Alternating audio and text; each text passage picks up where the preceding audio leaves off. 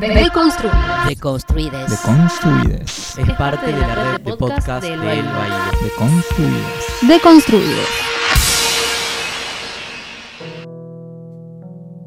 Hola, ¿qué tal? Bienvenidos a Deconstruides. Eh, somos Diego Tajer y Tamara Tenenbaum. bueno, y hoy estamos en un tema que venimos eh, queriendo hablar de esto hace un montón y en algún sentido lo tocamos, Siempre tangencialmente. siempre tangencialmente, pero hoy vamos a dedicarle el programa completo, eh, que es el tema de las nuevas derechas, o las- estas derechas, o el resurgimiento de la derecha. Sí, que es una pregunta ya el mismo título, ¿no? Porque me parece que una de las grandes preguntas de este asunto es ¿qué tienen de nuevo las nuevas derechas, no? Sí, en muchos aspectos son viejas, son como un retorno a lo viejo. Claro. Eh, aparte es bastante actual porque en el debate que vimos hace un par de días, no sé si lo viste, Tamara. Por supuesto. Eh, Igual no lo vi en el momento, lo vi tipo repetido en YouTube. Bueno, mejor, porque voy a eh, ir para atrás. Eh, bueno, había dos, dos derechas. Sí, muy como sobre representado Sí. en el fondo, ¿no? Ese segmento. Porque un segmento de, que tiene 5% de votos. 5% metiendo dos candidatos. Que aparte me parece que es interesante. Eh, no sé si ya te estoy torciendo de camino porque empezabas vos hoy, así que decime. Pero para mí es interesante el contraste entre Expert y Gómez Centurión. Porque marca como uno de los supuestos contrastes de estas nuevas derechas, ¿no? Como que Gómez Centurión vendría a haber representado la derecha más tradicional y Expert en un momento pensaba de representar una derecha liberal, libertaria, no sé bien qué, pero después no. Sí, sí. O sea, como Bueno. que nunca pasó. Iba a decir lo mismo, me llamó la atención que en el primer minuto dijo, bueno, como, como siempre, lo que más defiendo son los derechos individuales, no sé qué.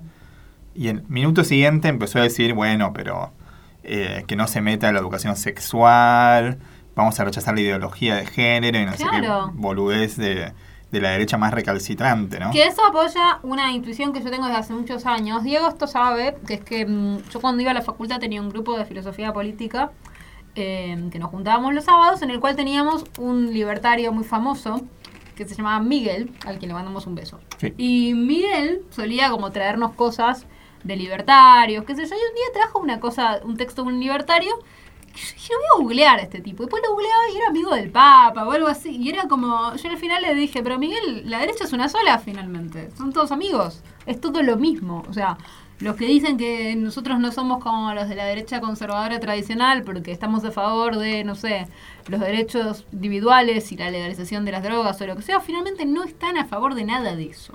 Sí, de hecho es gracioso lo que pasa, o sea, uno de los movimientos que tiene como esta derecha contemporánea, eh, que eh, un- digamos, es, es llamativo que viste a las cosas antiguas y viejas de, de, nuevos, de nuevas ropas, ¿no? Entonces parece como algo moderno, parece como algo, por ejemplo, ahora llaman libertario a cosas que hace 50 años que eran ultra conservadoras.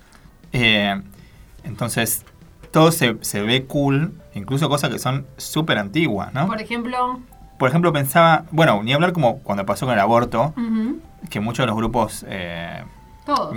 pro vida decían, no hay nada más revolucionario que defender esto, cosas por el estilo. Claro, claro, es que es que eso es lo que pasa, o sea, me parece que lo único nuevo es la retórica.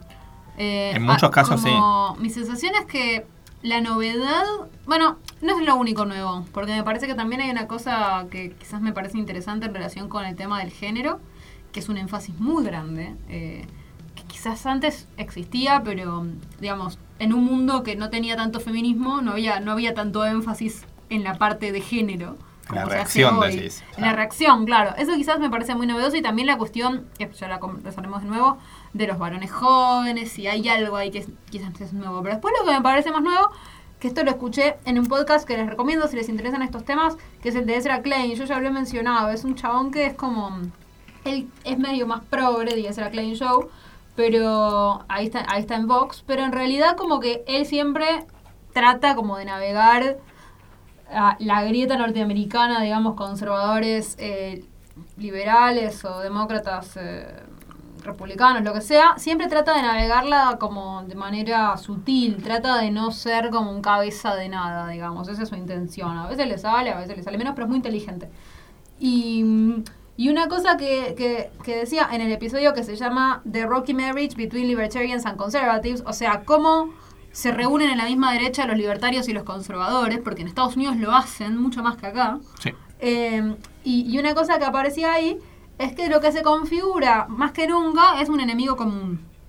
Y que a veces no se trata tanto cuando uno lee los sitios que tienen allá sobre, eh, digamos, de las nuevas derechas, no se trata tanto de mm, armar un corpus de ideas muy claro, sino más bien de criticar el el- lo que ellos entienden por el status quo progresista. ¿no? O sea, se trata más de hacer antiprogresismo que de explicar claramente qué defienden. Porque si explicaran claramente qué defienden, ahí ya tienen que saltar un par de conflictos entre los que son más libertarios y los que son menos, los que están, por ejemplo, más a favor del libre mercado y los que en cambio, por ejemplo, quieren proteger a los pequeños granjeros, digo, cosas que, que son más locales de ellos, pero que en el fondo se pueden traducir en, en otros, en otros lugares, ¿no? Me parece que, que quizás eso, lo que digo es que la novedad tiene que ver un poco con la retórica, con esta idea de la retórica antiprogresista, que igual no es que sea tan nueva, pero como más claramente esta idea de un enemigo delineado y por eso ahí aparece este concepto de la ideología de género.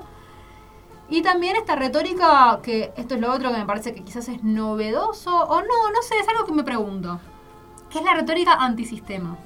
O sea, digamos, ¿cómo decirlo? En general, en lo, que por lo que veo en Estados Unidos, particularmente, que fuera de la Argentina es lo que más leo eh, en relación con el contexto político, por lo que veo, digamos que mm, los chicos de la alt-right se pelean con el modelo de conservador previo, que era un conservador, podríamos decir, democrático, o no sé si democrático, pero por lo menos más moderado, como lo que hoy, o sea, que a nosotros por ahí no nos parece moderado, pero digo, ellos se pelean con eh, el modelo Bush, digamos, ¿no? Con la idea de un tipo que mal que mal respetaba alguna institución que Trump ya no respeta de ninguna manera, ¿no?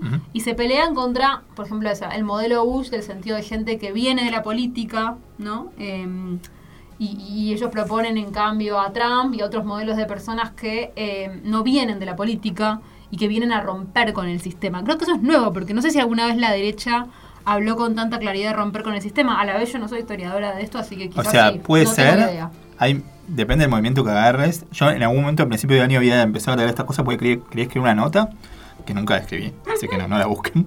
Eh, entonces estuve leyendo sobre liberales, libertarios y gente que escribió sobre movimientos de derecha. Y, y en verdad me llamó la atención que, que en algunos textos, por ejemplo, me acuerdo que leí unos textos de Adorno sobre antisemitas y, eh, bueno, este sector de Sartre que siempre hablo sobre la cuestión judía, que sí decían que el antisemita era como un antisistema. O sea, que, Mm. que la fantasía siempre es que... Que los judíos lo que- controlan el sistema. que lo que- claro, que detrás del, del sistema hay otra cosa que solo el antisemita puede ver. Claro. Eh, Sí, sí, las teorías sea judío o no, son o no judío, aunque siempre los judíos están, no es que... eh, siempre, siempre, entre medio de las teorías conspirativas, siempre hay algún judío entre medio. Por supuesto. Eh, y, y eso se sigue manteniendo. Lo que pasa es que es cierto que estos movimientos super conspirativos estuvieron siempre al margen, al menos después del nazismo, y ahora ya no están más al margen. O sea, son casi normales. Sí, Eh, a mí me interesa también ver eso, porque, mm, claro, son casi normales en, en muchos, muchos lugares de Europa y en Estados Unidos en algún punto, ¿no? Pero en Argentina, por ejemplo, todavía Todavía no, Eso es interesante, ¿no? todavía O sea, no permeó. A los argentinos nos encanta querernos excepciones, entonces yo tiendo a pensar que quizás es más un sueño nuestro que la verdad, pero es interesante, ¿no? Esto para yo lo pensaba también desde el lugar de mm, lo dice María Esperanza Casullo, algo que ella suele decir que a mí me gusta, que es la idea de que en Argentina no pegó esta idea de los outsiders de la política. O sea, si querés Macri era un outsider de la política hace cuánto tiempo. Pero ya cuando llega a ser presidente es un tipo que fue gobernador, eh, gobernador de la ciudad durante dos términos, eh, qué sé yo, como con un partido, con muchísima gente que ya venía de la política, como que es una derecha, pero que no es una derecha antisistema, y que en Argentina, a pesar del que se vayan todos, que uno hubiera dicho que el que se vayan todos era un terreno fértil para eh, que viniera gente como completamente outsider, lo que se armó fue una nueva camada de insiders, si querés. sí. Pero eso, eso me parece como interesante, porque en la Argentina, eh, que, que- que es interesante, ¿por qué confiamos en los políticos? Cosa que para mí está buenísima porque yo soy todo menos un outsider. En, en- me gusta, me gusta que la gente que hace política venga de la política y se críe ahí, me parece maravilloso y todo indica mirando hacia el afuera que no está tan mal, pero... Sí, no sabemos bien por sabemos. qué es esto. Yo, mi, mi hipótesis es que porque como el país es tan demente, es, no tenemos como, es- o sea, lo- en lo que se basa en esto, muchos de estos movimientos es como es el factor sorpresa. Claro. Esto es como que Nosotros nadie esperaba, de repente tenía el 1% y de repente tenía el 15% y de repente tiene... Argentina es así todos los días. Entonces, Sorprender a Argentina es muy claro, difícil. no ¿qué te puede sorprender? ¿Qué tiene que decir alguien para sorprender, para decir algo distinto Claro. a lo que dijo Macri, a lo que dijo Kirchner, a lo que dijo Dualde, a lo que dijo Videla? O sea, que Sí, sea sí, distinto a todo lo que viste. Es verdad, no tenemos Mucho como no va una para- o sea, tradición de estabilidad. Es Igual, verdad.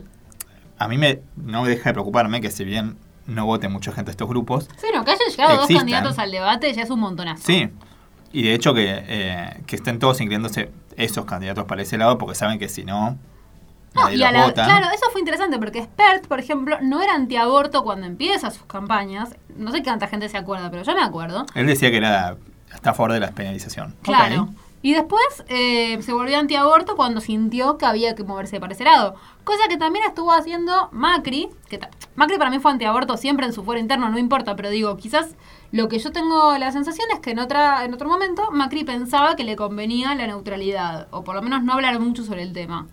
Y ahora empezó un giro, o sea, ahora no, hace ya un año, digamos, un año y piquito, empezó un giro a la derecha extrema, mucho más claro, y eso es lo que, lo que es preocupante, porque tal cual es como vos decís, o sea, evidentemente algo están midiendo todas estas personas, algo sienten todas estas personas de que, eh, por ejemplo, eh, se ve mucho en el discurso de Patricia Bullrich, ¿no?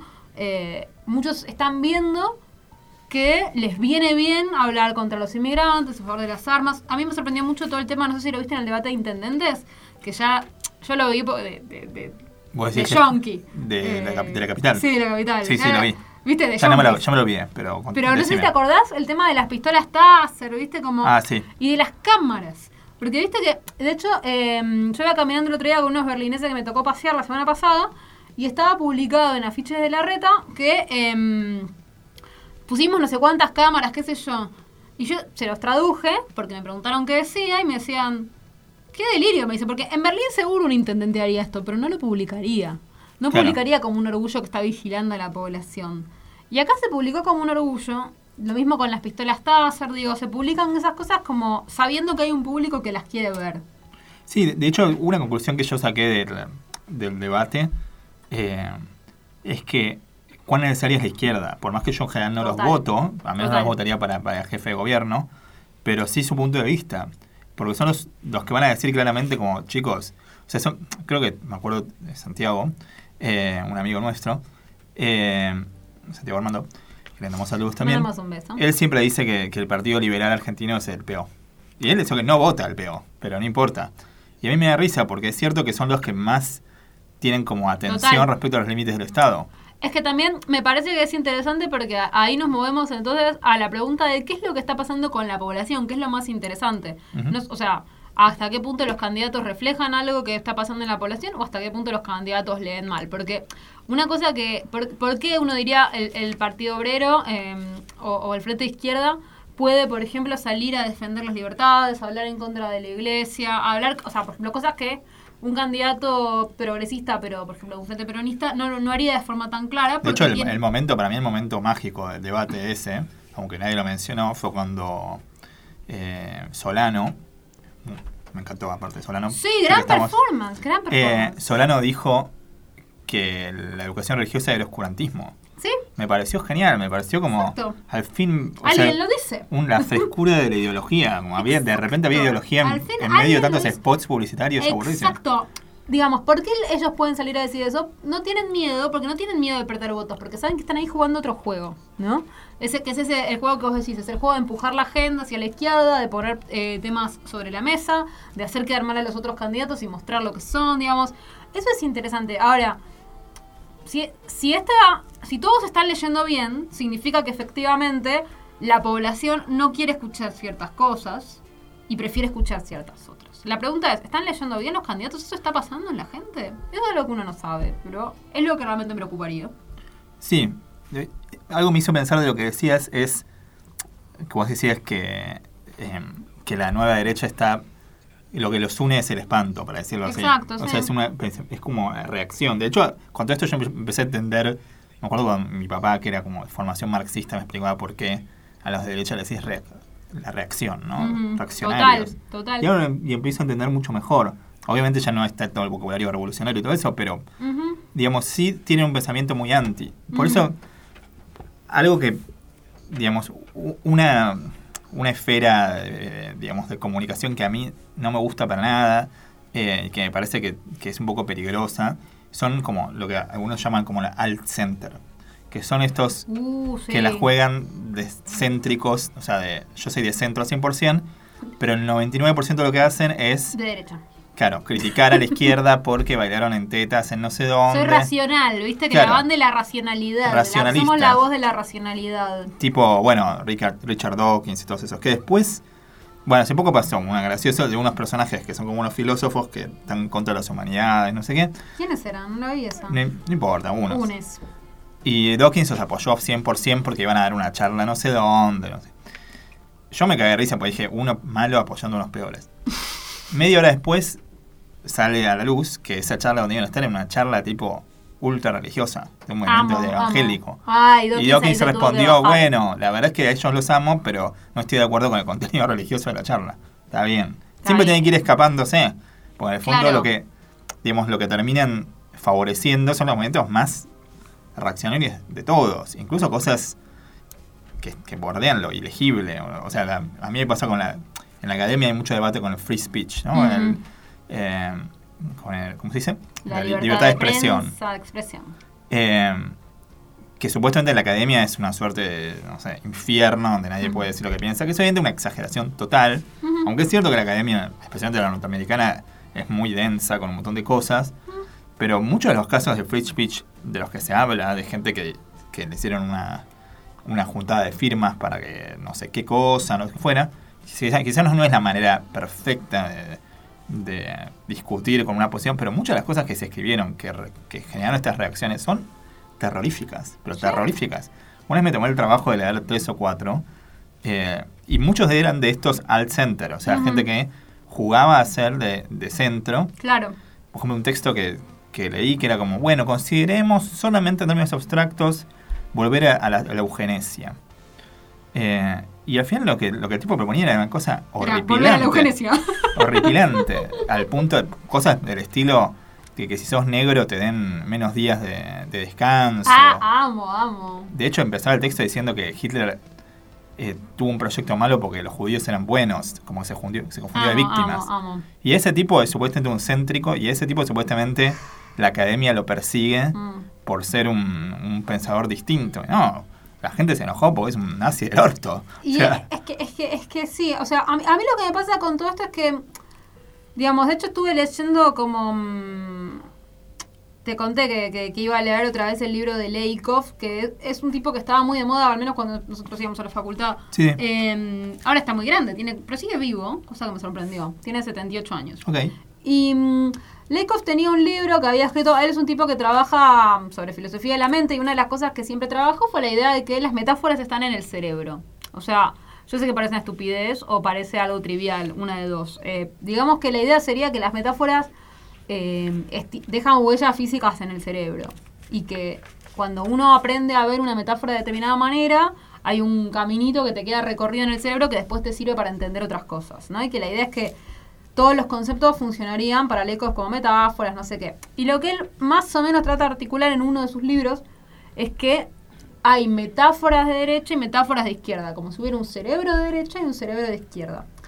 No se mete mucho con el tema de eh, por qué habría cerebros de derecha y cerebros de izquierda, cosa que yo hoy, sí veo que obsesiona bastante a, muchos eh, pensadores norteamericanos. De hecho, eh, el, tipo que habla en este capítulo de, de Ezra Klein que les cité, que se llama The Rocky Marriage Between Libertarians and Conservatives, dice, por ejemplo, bueno, que hay que pensar en cómo llegar a la gente que tiene una mentalidad conservadora, una personalidad conservadora, personalidades liberales y conservadoras, como, como si tuvieran esos dos tipos de persona que es una explicación que se está volviendo relativamente popular. Y a mí me pareció como muy, muy rara. Eh, Sí, es sea, una no- cosa muy yankee también. muy yankee y honestamente no parece, todo lo que leí a su favor, no está muy bien usada la evidencia. No parece que sea muy plausible la idea de que hay gente que nace así o gente a la que el cerebro le queda así.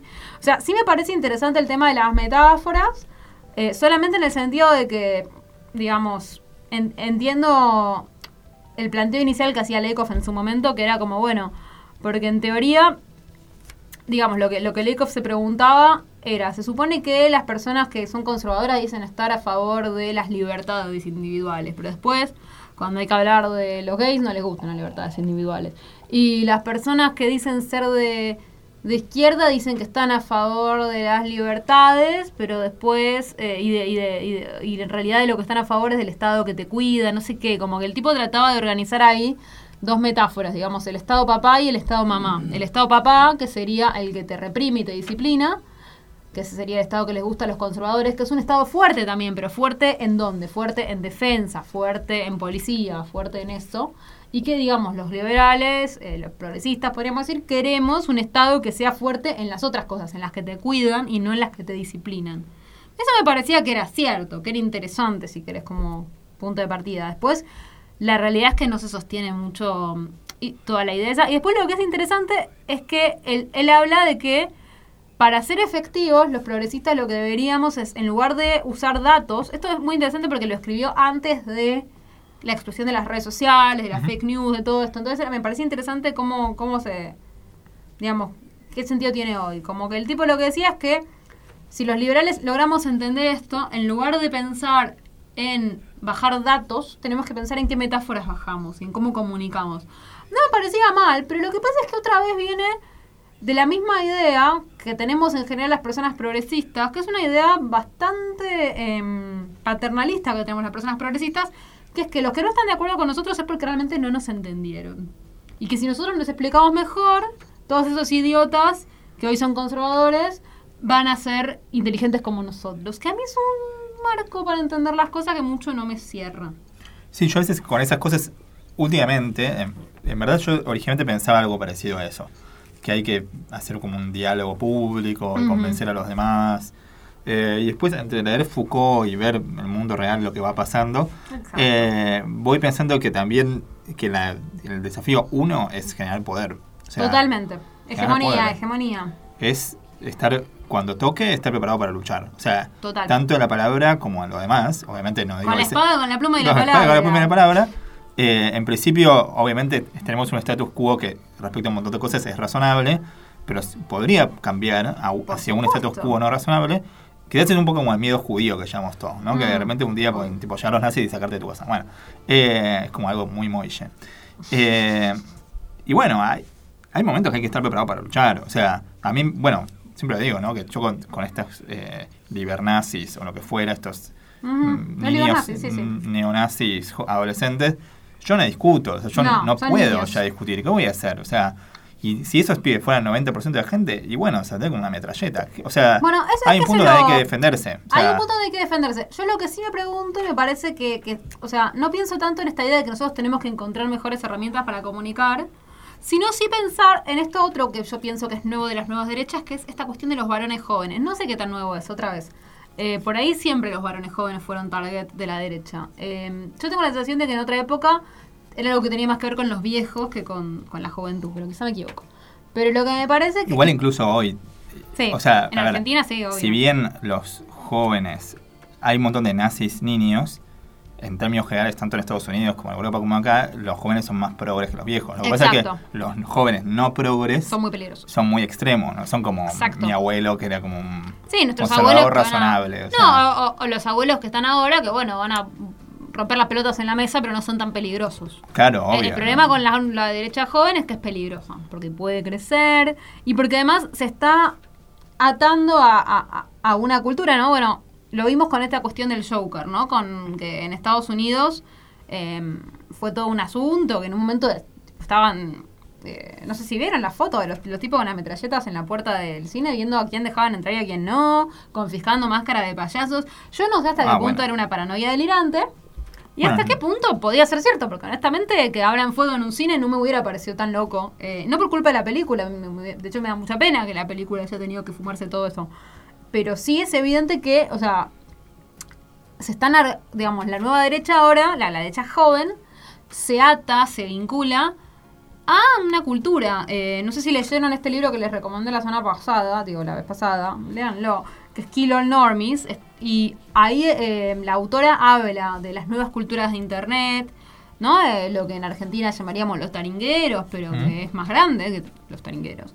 Y, y digamos como, como estos pibes, desde la cultura pop, desde el nerdismo, desde algo que en otra época era algo de chicos buenos, podríamos decir, del macho beta, que era el macho tibio, digamos. eh, ahora están organizando sus odios en torno de eh, esa relación con la cultura pop y, por eso, por ejemplo, muchos eligieron al Joker como, como una especie de embajador. También en la película se, se puede ver eh, algo de eso. Igual es interesante, por ejemplo, que en el guion original, yo no sé si vieron el Joker, lo voy a spoilear, curtanse. Eh, en un Se guion transforma en original. Joker, supongo. En la película. Pero en un, Un pobre momento, tipo se transforma en Joker. en un momento, spoiler alert. Pero en un momento la, eh, él está como con una piba que le gusta, qué sé yo. Que después nos damos cuenta que es una relación muy imaginaria, como que después, tipo, viste, cuando te muestran las escenas y te das cuenta de que él estaba solo en realidad. Ok. Pero parece que en el guion original. Eh, y aparte nunca entendemos si la mató o no, no se muestra que la mate. Eh, hay hipótesis dando vueltas en internet. Obviamente, yo en el fondo tengo alma de taringuero, así que me pasé tipo tres horas en Reddit viendo quién pensaba si lo habían matado o no. Por eso conozco mucho a esta gente, porque estoy mucho tiempo en Reddit. Y, mm, y nada, pero parece que en el guion original decía que eh, él la veía a la piba esta teniendo sexo con otro y que digamos que eso parte, es parte de lo que desata su odio. Tipo incel total, como que la ve con un chad. el relato. El relato incel. Clásico. Y parece que, sea por cuestión de gusto o porque el chabón no quiso meterse en la polémica, eh, la escena esa no está finalmente en la película. Mira. Pero efectivamente hay muchas cosas que, que aparecen que tienen que ver con el relato de la Red Pill en, en, en la película de la Red Pill, googleen, eh, es como parte del relato Incel. Eh, hay mucho de eso que aparece que tiene que ver con la idea de la sociedad me trató mal, soy un resentido, por eso vengo a vengarme. Hay algo de, de eso que es lo que está apareciendo en la nueva derecha, En- eh, particularmente en la apelación a, la juventud, la idea de, eh, querido varón, venía a tomar lo que es tuyo. Sí, sí, obvio.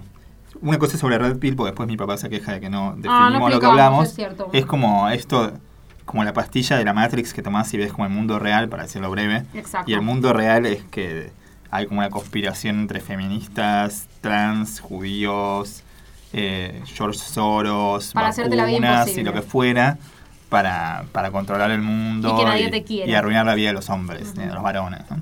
Eh, y se usa bastante la red. De hecho, todos conocemos a, por lo menos a alguien que haya sido como abducido por la red. Sí, sí, la otra vez hablamos de esto por Twitter. verdad, nosotros conocemos un Puse y todos mis amigos varones tenían alguno que entró. que... No, de mis amigos Moille no, porque son más tranquilos. Pero de los que, tipo de, de Puan, que la gente tiene ideologías muy locas, sin duda, todos conocen alguno que entró en esa. Sí, Eh, es que... um, se emparenta mucho ¿no? con, con la depresión, ¿no? se O está sea, emparentando con muchas cosas. Por un lado con la depresión, eh, también, bueno, también con el Fortnite, o sea, le podemos entrar en muchos lugares. Ese es el tema. El Fortnite es una especie de. Yo voy a tratar de explicar lo que yo entiendo del Fortnite, pero yo entiendo tan poco que igual les recomiendo que googleen, porque es como un juego que juegan los pibes. Eso es todo lo que yo sé. Sí, que es de, es de a tiros. Mucho más que eso no sé. no sabemos mucho más. Pero sé que, por lo que me contó un, un chico que sabe mucho de este tema, que es Juan Elman, eh, sé que mm, tiene que ver con el Fortnite.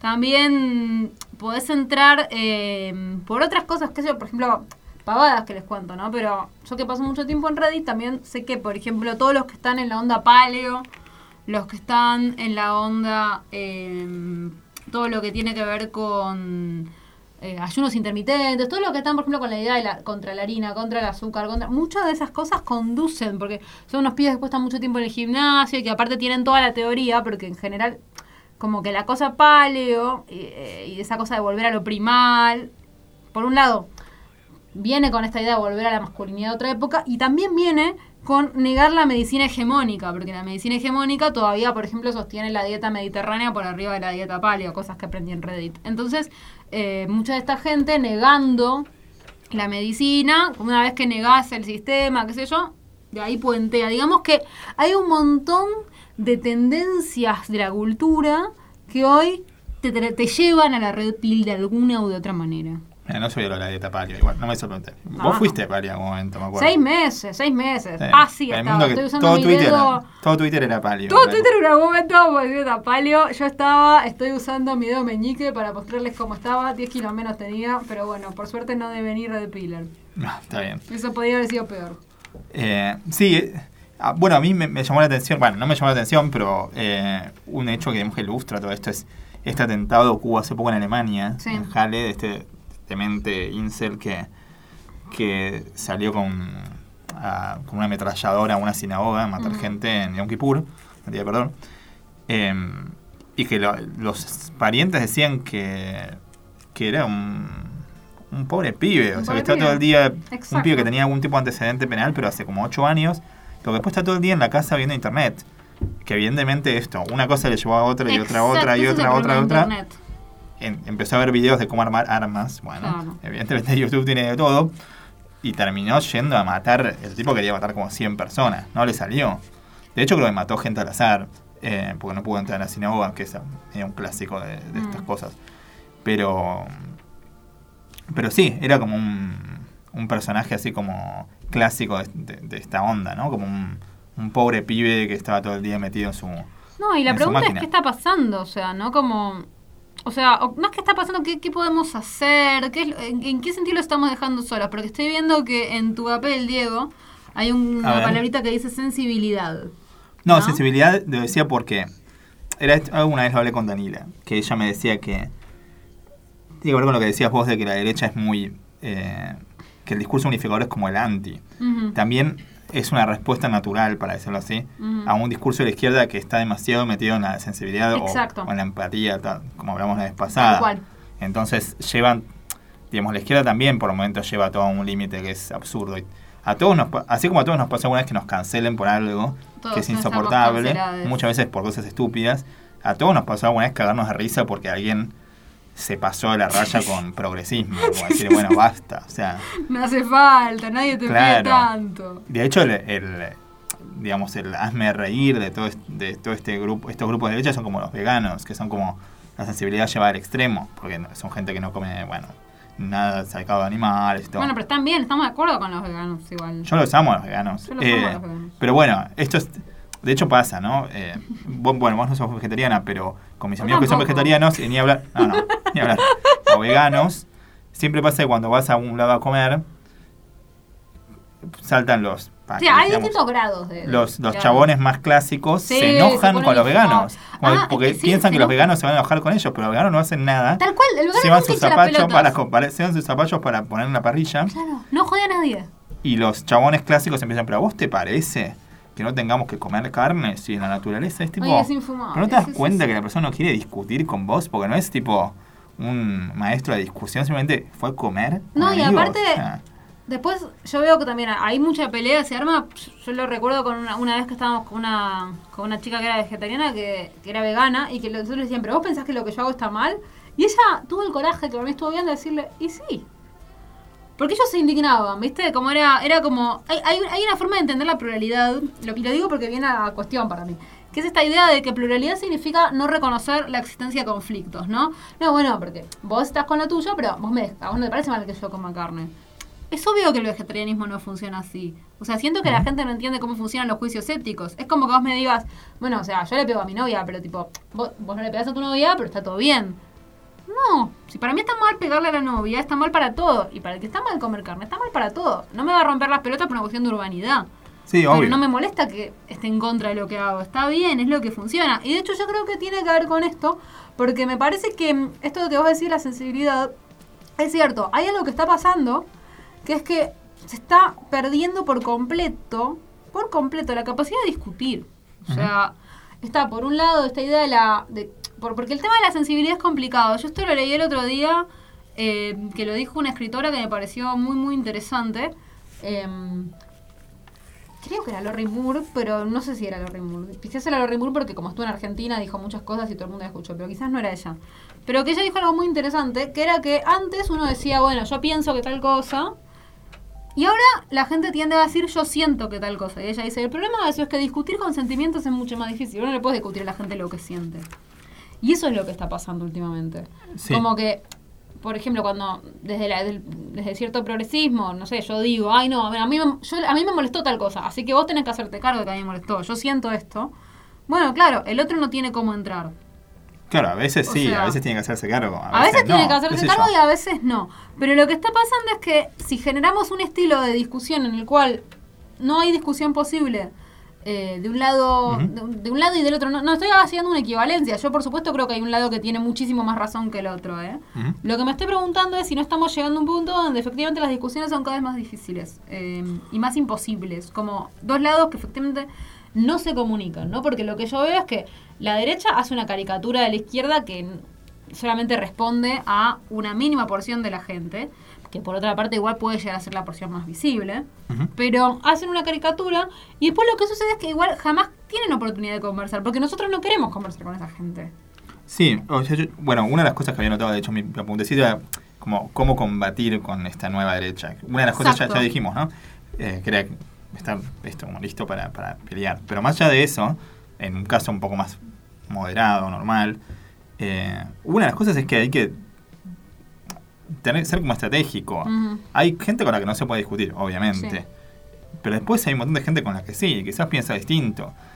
Me parece natural y que está bueno que uno también, no, no digo con los más libernazis o lo que fuera, pero con No, gente que es más conservadora, también uno tiene que tener como cierto espíritu crítico, digamos, y poder entender que Discernir. pueden tener razón en algún par de cosas. O sea, o al menos que, que su escala de valores a veces es simplemente una diferencia de valores, ¿no? Por ejemplo, el valor que le dan a la familia, qué sé yo. Por lo menos es conversable, porque lo que está pasando cada vez más es que eso, que ni siquiera se considere conversable. Yo lo pensaba también mirando el debate presidencial, ¿no? El formato que finalmente quedó, que es el formato que, al que acceden los candidatos, ¿no? Para mí el formato del debate de intendentes, que tampoco era perfecto, era bastante más interesante porque se podían contestar todo el tiempo. Tenían momentos de contestarse. Sí, daba vergüenza ajena cuando se preguntaban, pero por otro lado... Pero por otro lado, bueno, había... Estaba bueno, pues se generaba bueno. algo. A ver, se generaba algo que no estaba en el otro. O sea, Y en el, en el otro debate no había ningún debate. no. O sea, era ridículo, no había ninguna instancia en la que uno pudiera revisar. ¿Por qué? Porque a la vez, no solamente no queremos eh, escuchar los argumentos del otro, sino que a la vez la mayoría de las personas no quieren exponerse tampoco a que les discutan. Eso también se ve, por ejemplo, en Internet. Se ve con la derecha y con la izquierda. Gente que tuitea algo y cuando le contestas dice, ah, bueno, pero ¿por qué me, me contestabas? Yo no, ¿qué me importa tu opinión? Y pero estamos en Twitter. Te Sí, voy sí. a contestar. No sé, escribilo en tu diario íntimo si no querés que nadie te conteste. Sí, o sea, me parece que lo, es muy difícil, por un montón de razones, generar como algún tipo de diálogo entre Eso. derecha e izquierda o lo que fuera. Eh, una de las razones es por los formatos. O sea, porque los formatos están Exacto. hechos para que uno se, se pegue cachetazos Exacto. de 140 caracteres o 200 caracteres y ahí se acabó. O sea, Claro. Twitter, por ejemplo, no está preparado para discusiones. Exacto, pero Bien. después lo que termina pasando es que como ese es el único estilo de discusión que está dando vueltas, por ejemplo, hay un debate presidencial y nadie acepta eh, discutir. Todos, o sea, porque Sí, ese sí, formato ya está, todos deciden, ok, yo me subo, pero si no hay que discutir.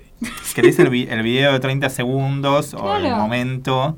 Eh, de hecho, fue gracioso que con todo lo que se habló en el debate, que no digo que fue muy productivo ni nada, pero se hablando un montón de cosas, lo único que se habló de otro día fue si eh, Alberto levantó el, El dedo, no sé qué poronga. Eh, perdón. Sí, o lo de narco la- narcocapacitación. que ya es un nivel de delirio que tipo, no pienso dedicarle un segundo a semejante boludez. Me da mucha vergüenza que nuestro presidente hable así. Pero no, lo, que, lo que siento es que, que uno en la medida de lo posible tiene que, que luchar contra esa corriente, ¿no? Mm. Porque si bien la derecha, digámoslo así, tiene como esta cosa reactiva, también la izquierda o también todo el mundo, Sí. por cómo son el formato actual de comunicación, es como tal cosa no me gustó. O sea, Twitter, por ejemplo, es muy así. Claro. Vi tal cosa, no me gustó. Vi tal cosa, es una mierda.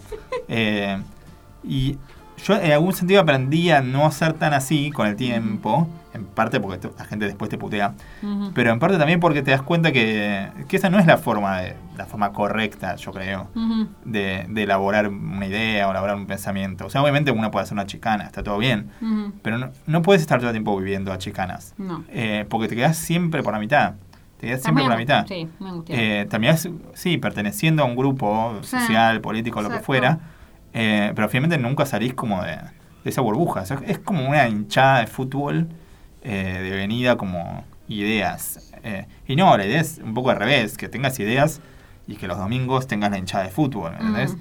Eh, pero es una batalla durísimo. Al menos a mí me cuesta muchísimo eso. Sí, obvio. Eh, No, y después, otra cosa que, que- que me parece que también está sucediendo es que, bueno, yo creo que la nueva derecha también, si tiene algo de nuevo, son estos nuevos. Hay que, es que hay nuevos desafíos. O sea. Vivimos en un mundo más global que el que jamás habitamos. Y cada vez más, o sea, hay como una paradoja, que es esto que decimos de que cada vez es más difícil discutir, pero también porque cada vez la gente es más diversa. Yo pienso que cuando veo, por ejemplo, conservadores de otra época discutir entre ellos, yo lo veo mucho como esa cosa que uno se sorprende de políticos de los 80 que se encuentran y vos pensás que son enemigos, pero se dan un abrazo, ¿no? Claro. Y uno dice, ah, qué linda la democracia, qué sé yo. Bueno, sí, qué linda la democracia, ¿no? Qué lindo el consenso de los 80, todo nos gusta. Ok.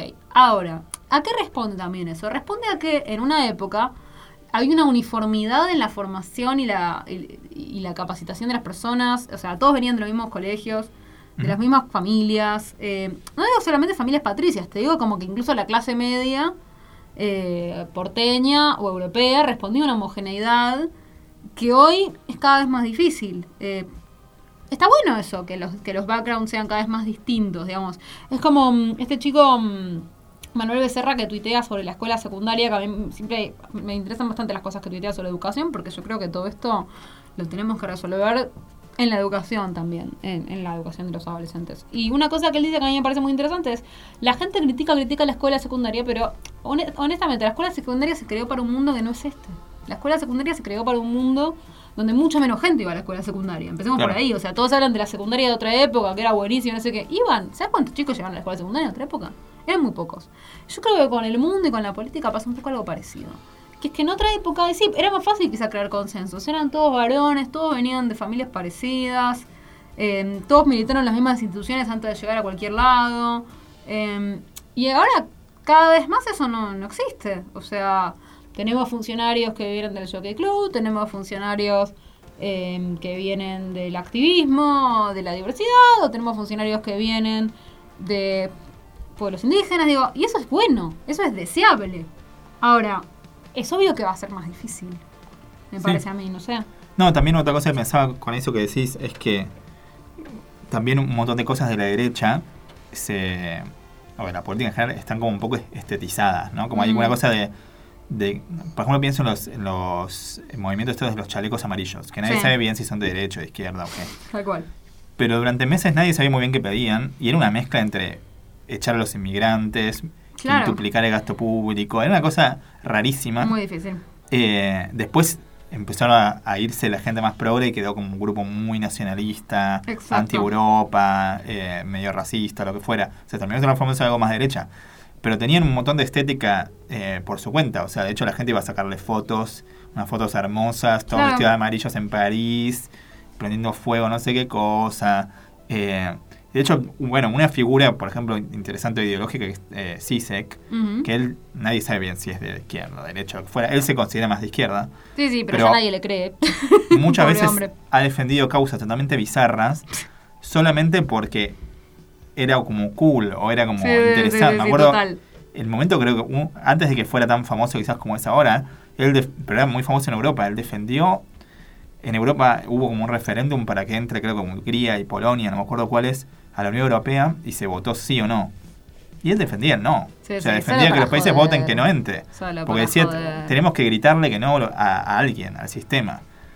Eh, entonces, grande. obviamente, él, claro, él no es de derecha quizás, pero muchos movimientos de derecha están adoptando como esa, esa estrategia como cool, para decirlo así, que es como, estamos fuera del sistema y aparte yo digo lo que quiero, Exacto. estoy provocando, ven que los enojo cuando hablo o lo que fuera. Eh, Bueno, es que eso fue lo que un poco pasó cuando. Para mí fue muy confuso, ¿viste? No sé si te acordás el debate de Zizek con Pet, con Jordan Peterson. Sí. Cuando se encontraron, se dieron cuenta. Jordan Peterson es un referente más claro de la nueva derecha, digamos que se encontró en un debate. Zizek como referente de la izquierda y Jordan Peterson como referente de la nueva derecha. Yo creo que lo que fue muy confuso para los dos es que estaban de acuerdo en muchas cosas. Como que se armó el debate y yo miraba y era como, claro, esta gente no sabe qué contestarse. Porque en el fondo tienen un trasfondo de acuerdos muy grande. Que es, queremos llamar la atención.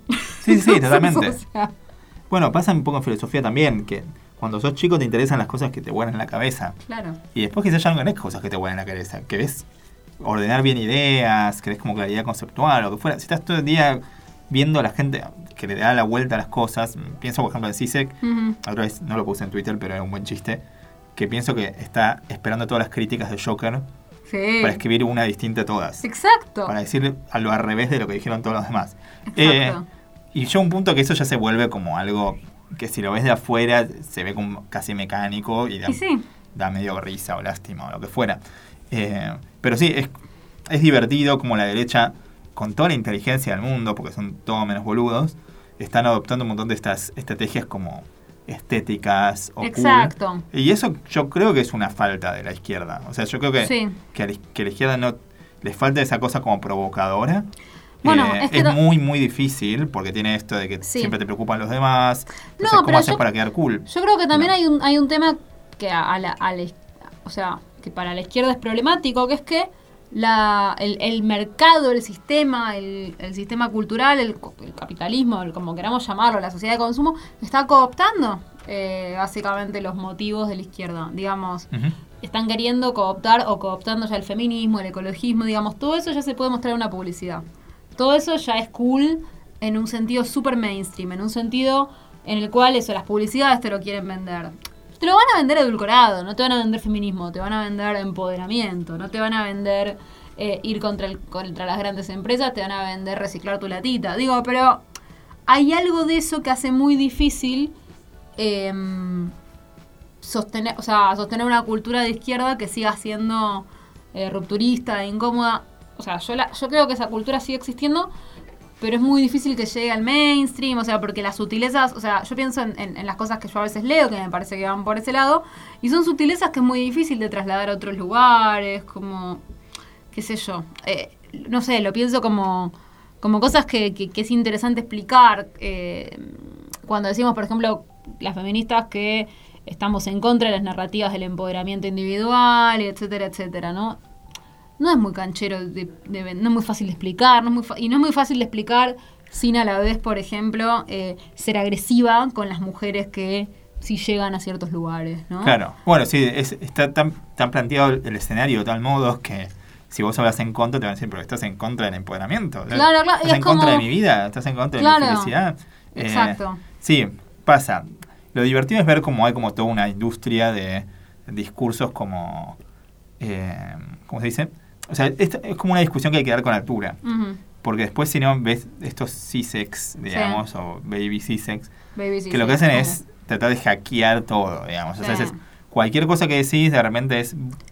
No está mal lo que decís, pero lo decís de un modo tal que estás con Claro. los malos. No, y o lo que fuera. El problema aparte es que todo esto es un poco ocioso. La pregunta es, políticamente, ¿qué deberíamos estar haciendo? Sí, sí. Que esa es la pregunta que nadie, va, no sé si nadie, pero no nos queda claro, tanto en Argentina como en Europa como en Estados Unidos, yo creo que las personas jóvenes que nos consideramos de izquierda, estamos pensando qué hacer. O sea, en Argentina yo creo que la izquierda eh, hoy está dividida, digamos, entre lo que podríamos llamar el campo popular y el campo eh, de izquierda más tradicional. Y, pero que, bueno, una gran parte de personas que se consideran de izquierda de- decidimos acompañar bueno, un proyecto de un partido tradicional, ¿no? Que un, de un partido tradicional que se reinventó en las últimas dos o tres décadas, etcétera. Pero bueno, eso, eso fue lo que se decidió hacer y yo creo que salió bien. En la Argentina eso salió muy bien. Ahora, yo creo que, por ejemplo, en, en Estados Unidos no tienen muy en claro qué es lo que tienen que hacer. Si tienen que eh, buscar candidatos moderados a la Hillary, porque no les fue muy bien con eso. Pero si tienen, o si tienen que ir detrás de un candidato como Bernie Sanders, pero tampoco es probable que les vaya bien con eso. Hay, hay como una cosa medio atrapada también de pensar, bueno, ¿qué es lo que tenemos que hacer políticamente eh, para combatir a las nuevas derechas? Y armar una nueva izquierda eh, que, sea realmente nueva, integrarnos a estructuras en las cuales no estamos cómodos. ¿Qué es lo que hay que hacer? Creo que eso es lo que es más difícil hoy eh, para, para las izquierdas en, en todas partes. Y eso, yo no creo que en Argentina dentro de todo salió bien, veremos cómo sale cuando sea la coalición de gobierno. Esa es la única pregunta, porque el riesgo de armar una coalición de gobierno con un montón de gente que en el fondo no te parece a vos es que después no te dejen gobernar, digamos. Ese Sí, es el- obvio. Digamos, eh, eh, el riesgo de jugar, ser el, el- el chiquito que juega con los grandes siempre es ese. Igual es divertido ahora que hablamos de esto en Argentina, que la mayoría, hoy en día, no, no digo hace, si no Gustavo se va a enojar, pero hoy en día la mayoría de los progres son mal que bien peronistas de alguna Sí. clase, o sea, Que es algo de los últimos 20 kirchneristas. años, sí, por supuesto, sí. Eh, no era así antes, pero bueno, No. hoy, hoy. Hoy es así, 2019. hace ya un tiempo. Entonces, eso es divertido porque te da cierto espacio también para tener como estrategia de un poco reírse de la gente que pide demasiado. A veces me hincha las bolas cuando se, se pasan de la raya, por ejemplo, todo lo- el bullying que le hacen al Partido Obrero, lo que fuera. Muy mal, que muy muchas mal. veces Estamos en contra del bullying a la izquierda. hace un montón de cosas recopadas. Eh, Obvio. pero lo bueno, para decirlo así, de que la mayoría de los progres sean peronistas es que tiene una visión más pragmática de las Totalmente. cosas. O sea, es un, como dicen siempre, es un partido de poder, ¿no? O sea, es- la idea es ganar. Muy distinto a lo que estamos viendo, al menos lo que yo veo con mis colegas yanquis de las redes sociales, Están en otra. están no totalmente desquiciados. Están o sea, totalmente desquiciados. Como dice yo, a, a este no lo votaría porque es varón, o a este no votaría porque si bien es mujer, es blanca. Bueno, pero es que. mm, todo así, es, una como, de las hermano, no vas a ganar explicaciones- nunca. Es una de las explicaciones so- sobre lo que pasó con Hillary Clinton. que Un montón de gente joven no fue a votarla. Yo no te la estoy defendiendo, no sé, si- pero yo hubiera ido a votarla. Sí, si sí. estaba contra Trump. O sea, esa es la parte que no entiendo. Yo como persona progresista argentina acostumbrada a, bueno, mira, hay que votar. Alguien va a ser presidente. La pregunta es si Trump o Hillary. Yo hubiera ido. Pero te das cuenta que, evidentemente, en otros lugares hay otra idea en relación con esto de la pureza ideológica, digamos. Y también creo que con la cuestión de la inacción, porque... mm, bueno, una cosa que se habla mucho es que los millennials, eh, de hecho, ahora están hablando bien de los centennials, o sea, la generación Greta, que obviamente es mejor que nosotros, porque Greta es, ¿cuántas veces mejor que nosotros? ¿100? Muchas, sí. Bueno, eh, digamos, se está hablando de que ellos son mucho más proactivos en el sentido de son capaces de transar con el sistema para eh, hacer las cosas bien, digamos, cosa que dicen que los millennials hicieron peor. Y todo indica que es así, por lo menos cuando uno mira la política en los grandes en, en los otros países, no sé si en Argentina, pero en otros países, bueno, si pensamos de hecho en realidad que Ofelia es centennial, en realidad también, o sea, me parece que pienso, en- pienso en Ofelia y cómo convirtió una plataforma eh, progresista, feminista, súper, súper adelante en una plataforma para un partido tradicional. Digo, Igual todavía no gobernó. bueno, Esperemos a cuando tenga que defender. ya, vamos a ver, vamos a ver, Vamos pero ver, digo, vamos a esperar. Pero como igual, me parece como eh, es un caso un caso bastante interesante en ese sentido y, y, y en cambio yo siento que quizás nuestra generación tuvo un problemita ahí eh, de, de bueno, como no me gusta ninguno, no me meto en ninguna. Que es Sí, algo que es lo que estamos viendo en Estados Unidos. Tal cual. Bueno, eh, vamos cerrando. Sí. Eh, bueno, entonces cerramos con este capítulo sobre las nuevas derechas que tanto nos debíamos. Acuérdense que hay que seguir peleando para vencer y lograr la igualdad y la justicia para todos. Así que nos vemos en el próximo capítulo. Adiós. De- Deconstruir. Es parte de la red de podcast de El Baído. Buscarnos como El Baído, Facebook, Instagram, YouTube, Twitter, Seguinos en Instagram, Facebook, Twitter, y YouTube. arroba El Baído.